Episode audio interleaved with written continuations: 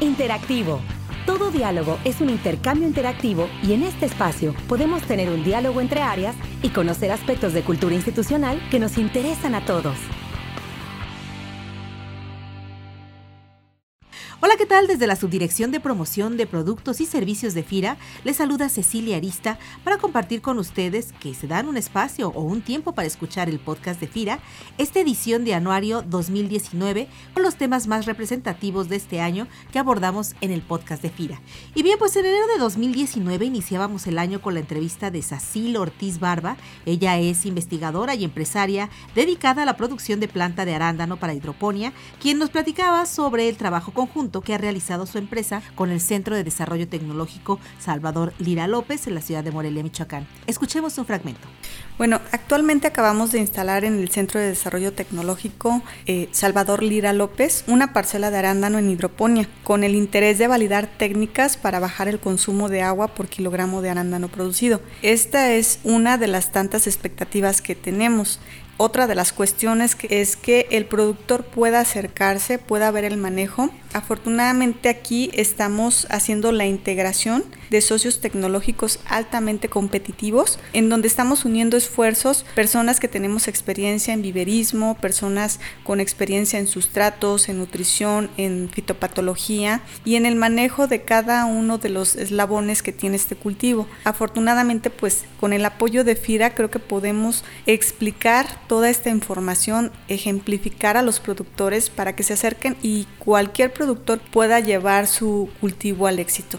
Durante el mes de febrero y ante las nuevas estrategias de atención al campo del nuevo gobierno en el país, nuestro compañero especialista Ramiro Campos Meraz, hoy especialista de la Subdirección de Análisis de Intermediarios Financieros, nos platicaba sobre la estrategia de precios de garantía y las oportunidades que esta estrategia presenta para el sector.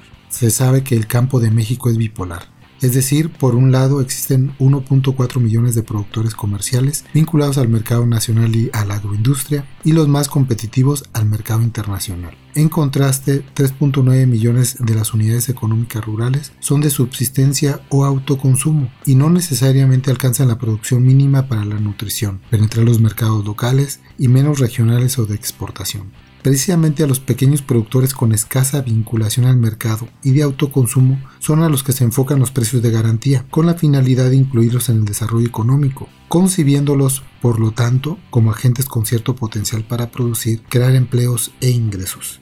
También inicio de año tuvimos la oportunidad de conversar con Eduardo Burayev, director general de FinTech México, quien nos comentó sobre el panorama nacional de este sector y las oportunidades de colaboración que se ven en el horizonte con FIRA fintech a mí me gusta pues promoverlo como un aliado de todas las políticas públicas de desarrollo, porque pues en el momento en el que estamos viendo ahorita la tecnología es la única manera de lograr los fines de la banca de desarrollo y en específico de la inclusión del sector rural y el, el sistema financiero, que entiendo que es un tema prioritario. Te pongo el ejemplo, la banca y los los sectores tradicionales financieros para llegar a prestarle servicios a una comunidad que se encuentra en una zona rural, tienen que invertir en una infraestructura física que resulta bien costosa. La verdad es que cuando a los bancos se les dice que no atienden a la gente y por eso son malos, yo creo que se está haciendo injusto. No es que sean malos los bancos ni que no tengan interés, sino que simplemente para ellos es muy costoso llegar a poblaciones y al final pues los bancos son negocios. Entonces, ¿qué pasa con FinTech? Que FinTech prescinde de esta infraestructura tradicional y de esta jerarquía y de este peso operativo y utiliza la tecnología para que todas las personas, sin importar si se encuentran en la, Sierra Norte de Oaxaca o se encuentran en la Ciudad de México o en cualquier otra ciudad, pues puedan tener acceso a una banca a través de su celular, por ejemplo, o solicitar un crédito a través del teléfono o en una computadora. Una de las estrategias institucionales para promover los productos y servicios de la institución directamente con los productores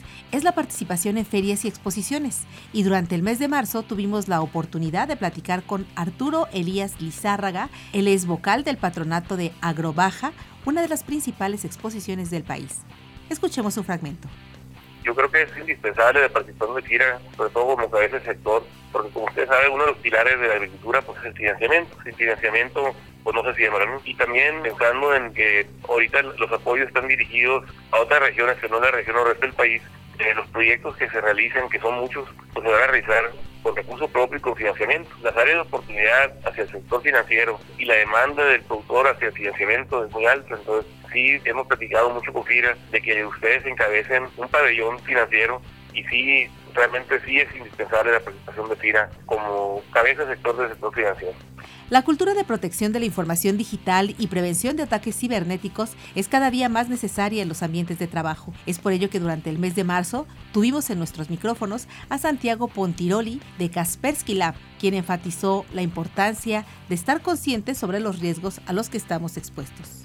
La principal medida para protegerse del spear phishing es entrenamiento. Existen muchos programas hoy en día de capacitación en donde se envían correos de phishing o de spear phishing, se mide de forma anónima qué cantidad de los empleados hicieron clic, en qué áreas están mayor porcentaje de, de personas que necesitan capacitación o refuerzo de entrenamiento, cosas de ese estilo sabemos que el spear phishing es un riesgo, empecemos a entender cuáles son las áreas que tienen acceso a información sensible, información privada, y vayamos de a poco conteniendo o mitigando el alcance de este riesgo. En lo que es las memorias extraíbles, en ambientes corporativos generalmente hoy en día lo que estamos viendo es que se deshabilita el uso completamente. Esto no implica que las computadoras estén ya 100% seguras una vez que se habilita el uso. Entonces, es una forma de contener la infección a, por ejemplo, un ambiente corporativo o una empresa en particular. Entonces, habilitando los dispositivos USB es una forma, digamos, bastante apropiada para ambientes corporativos de contener una infección. Es una forma más en lo que se conoce un enfoque de defensa en capas, es decir, muchas capas de defensa que si falla una tenemos otra que está atrás para proteger nuestra información y digamos los recursos de nuestra empresa o en el caso de, de los usuarios finales de nuestros archivos personales. Un pilar de la estrategia de FIRA este año 2019 ha sido el impulsar proyectos sostenibles y una estrategia verde en el marco del reconocimiento institucional que recibiéramos en el evento Bonos Verdes, Sociales y Sustentables MX, que se realizó en abril en la Bolsa Mexicana de Valores, Eduardo Piquero de México CO2 nos comentaba sobre la importancia que tiene la banca de desarrollo para involucrarse con la emisión de este tipo de instrumentos financieros hay proyectos que si no son a través de financiamiento de este tipo no se van a poder llevar adelante. Necesitamos movilizar grandes cantidades de, dinero, necesitamos llevar desarrollo a comunidades aisladas que de otra manera no lo pueden hacer. Necesitamos ver emisiones no solamente de la banca de desarrollo que lo ha hecho, lo ha hecho muy bien con un rol extremadamente pionero. Necesitamos ver emisiones de estados, Hoy en día la emisión de estados, de, bonos, no, no, no verdes, sino de bonos en general, en bolsa es prácticamente inexistente. Está la Ciudad de México y hace años que no hay, no, hay otra emisión de otro estado. Necesitamos que lleguen a bolsa. ¿Por qué? Porque es más transparente llegar a bolsa que ir con otros métodos de financiamiento. Y el presupuesto federal y el presupuesto estatal y el presupuesto municipal no es suficiente para financiar todo lo que necesitamos para combatir el cambio climático y, y muchísimos temas sociales. Es importantísimo acercarse a la banca de desarrollo, acercarse a los gobiernos con proyectos y acercarse también a, a, las instituciones financieras con proyectos que reduzcan emisiones, que tengan un componente social que colaboren con las metas del país.